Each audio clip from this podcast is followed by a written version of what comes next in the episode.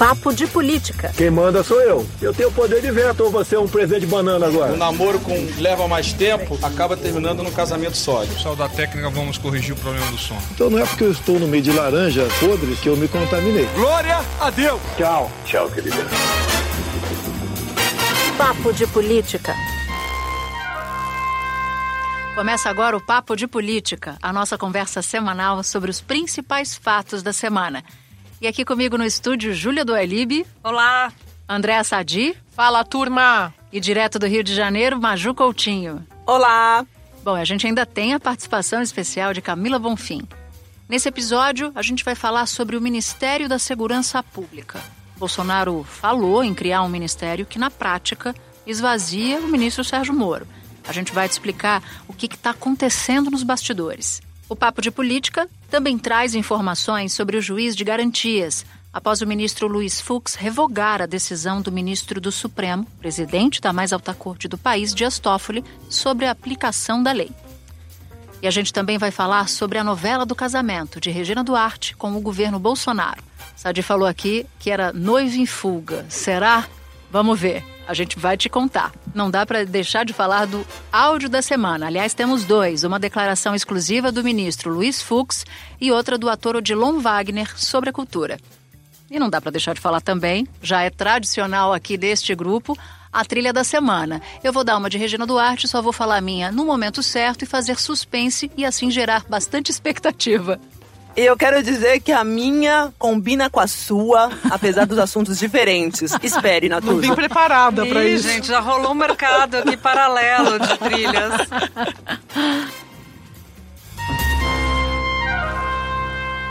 Bom, o presidente Jair Bolsonaro afirmou numa reunião com secretários de segurança pública do Brasil todo que analisaria a criação de um ministério exclusivo para a segurança pública.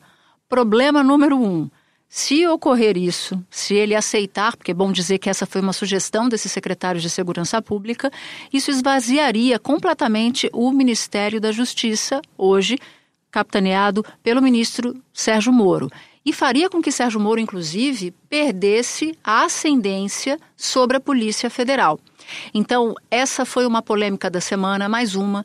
Parece que vem em ondas essas tensões entre o presidente Bolsonaro e Sérgio Moro. Nunca é muito público, é sempre velado e normalmente, depois que acontece algum episódio de tensão que motiva um distanciamento entre os dois, o presidente Bolsonaro vem a público dizer: olha, isso é intriga da imprensa, não aconteceu, e faz um gesto e faz um carinho em Sérgio Moro. Mas essa foi, Sadi, uma tônica da semana. Falar em Ministério de Segurança Pública numa reunião com secretários de segurança do Brasil inteiro, sem a presença do ministro Sérgio Moro, sem que Moro sequer tivesse sido chamado para essa reunião, me parece que foi uma. Um, tinha um endereço certo, que era justamente o Ministério da Justiça. Isso é estudado, é estudado com o Moro, lógico, o Moro deve ser contra, né? Mas é estudado com os demais ministros. É, o Rodrigo Maia é favorável à criação também da, da segurança. A, acredito que a, a Comissão de Segurança Pública, como trabalhou no passado, também seja favorável. E temos que ver como é que se comporta esse setor da sociedade para poder melhor decidir. Se for criado, daí ele fica na justiça. É, agora já começou a turma do não, a ideia é do secretário, a ideia não é do presidente, mas o que o Moro espera, esperava e o entorno do ministro é mais, era mais do que isso. Era uma negativa, era que o presidente rechaçasse de pronto. Não depois da repercussão, que faz a gente analisar e avaliar que to, toda a intenção do começo era exatamente dar esse recado que você falou endereçado para o ministro Moro. Quanto mais ele flerta com o Congresso, faz planos de namoro com deputados e senadores, mais ele se separa da figura do ministro Moro, do que o ministro Moro representa. Claro que o, o, o, Moro não tem como não tem como o presidente ter esse divórcio com o ministro enquanto o, o Sérgio Moro for um funcionário do governo, mas das ideias do ministro, sim. Isso está acontecendo, não é de agora. A gente sabe e a gente já contou aqui que nos últimos, para a gente citar recentemente dezembro, o ministro Moro, o primeiro ato dessa divergência pública foi a sanção do presidente da figura do juiz das garantias. O Moro não só foi contra, como ele foi a público dizer que foi contra, para deixar clara a posição dele. O presidente ignorou, foi lá e sancionou, dizendo que estava fazendo um, um gesto para o Congresso. Em outras palavras, que não dava para brigar sempre com o Congresso Nacional. Depois disso, eu destacaria o segundo ato, que foi a sanção do fundo eleitoral, de 2 bilhões.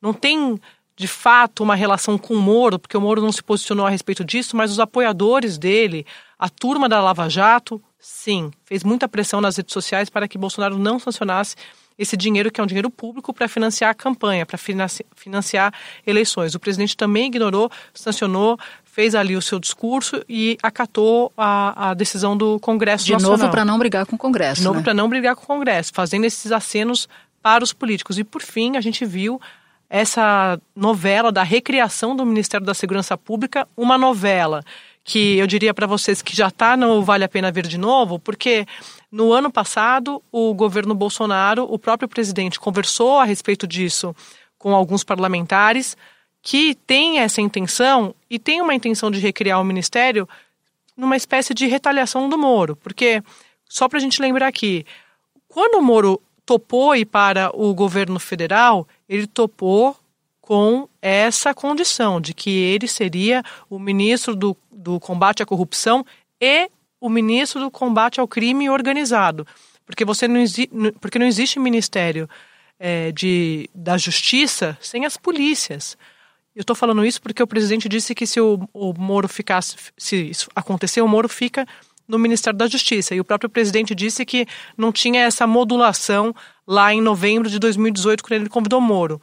Mas quando o Moro aceitou, isso já estava combinado, de transferir as polícias para de fazer essa junção. E Sadi, jogando para você e para a Júlia também, perguntando o seguinte aqui, o governo Bolsonaro foi eleito com essa pauta de segurança pública, acabou com esse ministério que foi criado lá no governo do presidente Michel Temer. Aí também tem um flerte, já que a gente está falando de flerte, namoro, casamento, com o próprio eleitorado que preza muito essa pauta também da segurança pública. Não só preza, Maju, como os secretários, os parlamentares que defendem a recriação do Ministério da Segurança Pública usam dados da criminalidade, da violência para justificar esse pedido, mas na prática, como o grupo do Moro enxerga, isso é uma retaliação a ele. E só para contar um bastidor, que ele já tem até um nome para assumir o Ministério da Segurança Pública, se isso acontecer, que é o nome do ex-deputado Júlia Alberto Fraga, um dos mais influentes conselheiros do presidente, levou para o presidente conhecer o Augusto Aras, que hoje é o procurador-geral da República, foi ao Palácio da Alvorada pelas mãos do Alberto Fraga. Isso significa que ele teve influência na, no Ministério Público e se o Ministério for recriado, ele pode acabar no comando da Polícia Federal. Exatamente. Quando se discutia ainda a formação do governo, o Alberto Fraga era cotado para assumir algum posto e ele sempre pleiteou esse cargo de ministro da Segurança Pública. Agora, interessante porque Moro ele assume o ministério e todo mundo achava que o grande cartão de visitas dele seria o combate à corrupção. Afinal de contas, ele veio da Lava Jato. E o que se viu no decorrer do governo foi que ele usou o combate à criminalidade como o seu cartão de visitas. Principalmente a queda nos índices de homicídio, mais de 20% em 2019 em relação a 2018. Ele tem usado muito isso. Então, quando o presidente vem e não, é, na verdade, coloca ali lenha na fogueira quando diz que sim, vou pensar na recriação do Ministério da Segurança Pública, ele está é, é, como se estivesse indo é, escolhendo a dedo uma área que, que, que é de, de muita importância para o Moro. Não é qualquer área, é tirar dele a, o que ele tem hoje como principal ativo no Ministério. Tirou ali a discussão sobre o COAF, jogou o COAF para o Banco Central, no final das contas foi assim que ficou definido. A questão do fundo eleitoral, juiz de garantias, uma série de derrotas que ele já está colhendo e eu diria que o maior ponto de inflexão disso, isso tudo se espalhou no decorrer dos, anos, dos meses, né, dos últimos meses, mas o ponto de inflexão que parecem disso... anos, diga-se de passagem. parecem 100 anos, né? O ponto de inflexão disso talvez tenha sido o momento que Sérgio Moro vai até o presidente do STF, Dias Toffoli, para pedir para o Dias Toffoli é, derrubar aquela decisão dele de que paralisou as investigações em que havia dados compartilhados do COAF com os órgãos de investigação, em que pegava ali em cheio o filho do presidente. Bolsonaro ficou muito incomodado do ministro dele ter pedido para o presidente da STF retomar as investigações que, no final das contas, poderiam prejudicar o filho. Eu acho que ali começa uma espécie de queda de ficha para o presidente Bolsonaro de que há limites para a parceria com o ministro Sérgio Moro. Eu, você cita a inflexão, esse momento de inflexão, eu citaria outro que para mim causou muito ruído interno que foi quando o presidente Jair Bolsonaro decidiu que ele gostaria de tirar um superintendente da Polícia Federal lá do Rio de Janeiro e colocar um outro superintendente que. Ricardo Sade, né? Exatamente. Isso foi uma crise que só não evoluiu porque Moro conseguiu manter o diretor-geral da Polícia Federal, Ninguém na polícia hoje admite qualquer tipo de interferência, mas naquele momento Jair Bolsonaro externou isso publicamente, isso, essa insatisfação com a Polícia Federal e antes disso até com a Receita, mas a Receita está sob o guarda-chuva do ministro Paulo Guedes, e isso criou um barulho enorme. E aí provocou a segunda queda de ficha do ano passado, só que dessa vez do ministro Sérgio Moro, de que ao contrário do que se imaginava, ele e tantos outros, inclusive nós, Sérgio Moro teria limites de atuação estabelecidos, demarcados pelo presidente da República. Esses dois fatos, o episódio do COAF, que envolve Flávio Bolsonaro, e o episódio da Polícia Federal, que só não acabou numa mudança na equipe, seja no primeiro escalão, seja no segundo escalão, foram episódios que deixaram lições e eles ainda contaminam. É como se fosse uma onda que ainda vai quebrando na praia até agora. Pois é, meninas, mas tem um dilema aí. O dilema do que o presidente Bolsonaro quer, do que ele gostaria, que é o, o a popularidade do Moro, que é muito importante para esse discurso que a Maju falou da segurança pública, que a ida do Moro para o governo, na prática, chancelou o discurso do candidato Bolsonaro no, do combate à corrupção e da segurança pública, porque o Moro é o grande ícone da Operação Lava Jato, é o personagem mais popular do governo, e não adianta o governo dizer que não está pensando na eleição, porque eles não pensam em outra coisa, já estão se preparando para 2022, e tem um teste aí no meio do caminho que é 2020, então eles precisam da figura do Moro no governo politicamente para acolher eleitoralmente. Isso é a primeira coisa. Mas tem também o desejo do Moro. Ele quer ir para o Supremo Tribunal Federal. E no entorno dele, quando eu pergunto sobre uma eventual possibilidade de ele disputar a eleição, eles sempre me dizem a mesma coisa. Ah, o Moro não iria disputar uma eleição, a gente acha muito difícil. Mas se ele fosse, por ser muito popular, porque ele toparia ser o vice. Agora, Júlia, Sadi e Natuza, tirando essa parte do enfraquecimento aí do ministro Moro, vamos fazer aquele momento planeta Terra chamando, né? O que que essa canetada, essa recriação do Ministério da Segurança Pública é capaz de mudar a nossa realidade? Que essa é a questão, né? Que esse ministério criado lá em 2018, governo Michel Temer, Raul Jungmann, que era o titular do ministério, tinha como objetivo a estruturar o trabalho das polícias, também articular projetos com estados, mas isso na prática, para a gente, vida real, vantajoso, não é? Como é que fica essa questão? Difícil, difícil dizer, Maju, até porque esse modelo não é um modelo novo. Como você mesma lembrou aqui no nosso papo, já foi um modelo testado recentemente pelo governo Michel Temer e não teve uma explosão, uma grande melhora ou algo, uma política pública que tivesse feito uma diferença Mas desde os então. os índices de criminalidade vêm caindo desde a gestão Temer. Tem especialistas que relacionam isso, por exemplo, no caso do Rio, à intervenção federal. Mas não necessariamente a criação de um ministério exclusivo para tocar a segurança pública. É. Eu queria lembrar que esse que existe sempre um movimento de integrantes da classe política de, abre aspas, estancar a sangria, fecha aspas, de investigações, todas conduzidas pela Polícia Federal. Então, Maju, vira e mexe, a gente vê no, no Congresso, a gente brinca do Império Contra-Ataca. Quando tem alguma investigação rolando muito forte, sempre vem alguém dizer que ah, precisa trocar alguém na Polícia Federal, precisa trocar um delegado, precisa trocar um diretor. Então, quando, você, quando houve essa troca no governo do presidente Temer, no começo se especulava que podia ser por conta disso, e muita gente acreditou que era esse o objetivo final do governo Temer. Bom, o ministro Sérgio Moro acaba servindo de gancho para o segundo papo que a gente vai ter agora, que é sobre o juiz de garantia. E por que, que ele acaba ser, servindo de gancho? Porque depois que o ministro Luiz Fux, que assumiu o plantão do Supremo Tribunal Federal, deu uma decisão revogando a decisão do presidente da instituição, Dias Toffoli, o ministro Sérgio Moro foi às redes sociais e fez um comentário nas redes, uma postagem elogiosa à decisão de Fux. Isso também causou alguma espécie no Palácio do Planalto e alguns auxiliares começaram a reclamar do seguinte: essa postagem elogiosa exporia em tese o presidente da República. Por quê? É que essa legislação foi aprovada pelo Congresso Nacional, contrariando o que desejava Sérgio Moro. O presidente da República, que tinha a opção de vetar o juiz de garantia, essa legislação, não vetou a despeito dos apelos que a base Moro barra Bolsonaro fez para o presidente da República e o presidente não o fez porque não queria se contrapor nem ofender a autonomia do Congresso Nacional e o presidente Dias Toffoli tinha tomado a decisão do seguinte: Está tendo muita confusão, porque ninguém sabe como é que vai funcionar na prática essa figura do juiz de garantia. Ok, vamos dar seis meses de prazo para aplicação da lei. Aí vem Fux, Toffoli sai do plantão, tira férias, entra Fux e diz assim: não, peraí, vamos mudar aqui essa, essa leitura. E só para a gente lembrar aqui que essa discussão eu contei no, no papo anterior, no episódio da semana passada, já tinha um, uma defesa para que o juiz de garantias ele fosse discutido, a figura fosse discutida pelo plenário. Depois da, da decisão do ministro Luiz Fux, alguns ministros estão, estão defendendo que essa, esse debate vá ontem para o plenário, assim que eles voltarem do recesso do judiciário. Alguns ministros, o ministro Marco Aurélio Mello, o ministro Ricardo Lewandowski, eles acham que não dá para ficar nessa insegurança jurídica de um, um ministro diz uma coisa, outro ministro diz outra, e a gente não sabe como é que vai ficar o, a, a figura do juiz de garantia.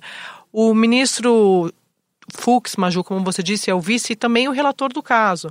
Isso significa que depende dele fazer um parecer quando voltar do recesso e apresentar e pedir a pauta, pedir para que seja pautada pelo presidente da corte, o ministro Dias Toffoli. Então você tem já essa pressão dos ministros da corte para que esse assunto seja debatido por todos os 11 ministros. É, ele é dono da bola, ele é o relator, ele é o ministro no, na chefia do plantão agora no recesso do, do judiciário, quer dizer, ele que vai dar toda a condução desse processo. Mas a pressão é muito grande do, da Câmara dos Deputados, afinal de contas, os parlamentares aprovaram a legislação assim, e a pressão grande também interna. O próprio Fux manifestou a terceiros que tomou essa decisão porque Toffoli deveria ter aguardado é, deveria ter aguardado ele assumir o plantão e ele apreciar os pedidos liminares que foram impetrados, ingressados pela JUF, pela MB, pelos partidos políticos, porque afinal de contas ele já era o relator, então faria mais sentido. Então é a visão dele também do processo.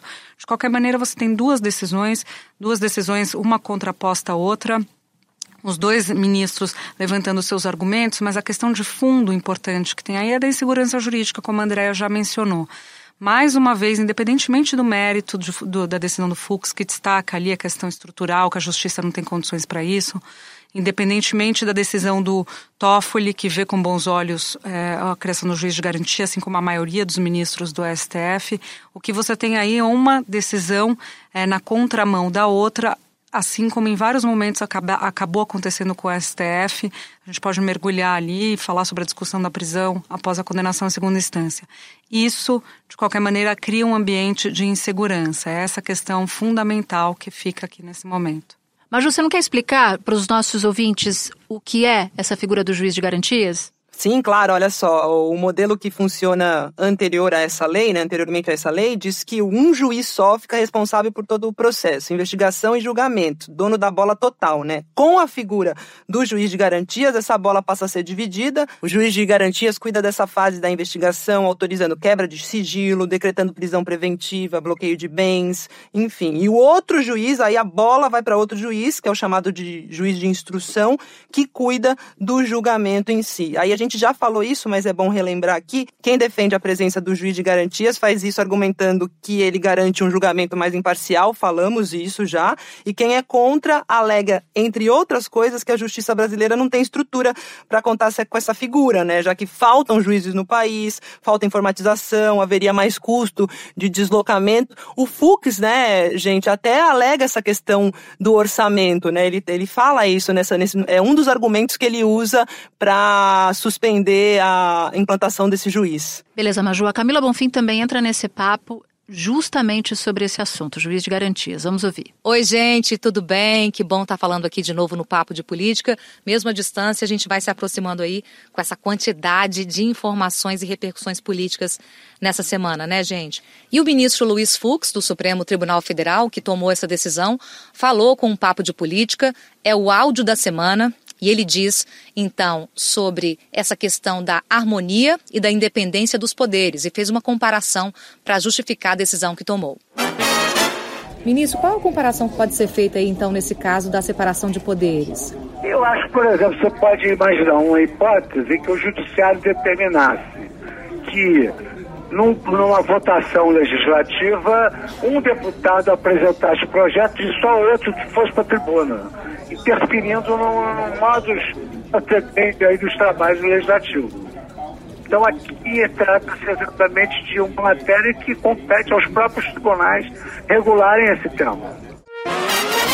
Bom, vamos passar agora para o terceiro papo desse episódio. Eu chamaria esse episódio de Tô Certo ou Tô Errado. Ora, se vai ter que beneficiar alguém, que beneficie eu, que foi quem pariu a ideia. Tô certo ou tô errado? Mas a gente vai casar, não é? Claro! Claro que a gente vai se casar. Eu lembro bem, tem que aqui, aqui não tem imagem, mas dava para mexer assim o pulso, o pulso. senhorzinho malta. É, quem tem idade tem o quê, minha gente?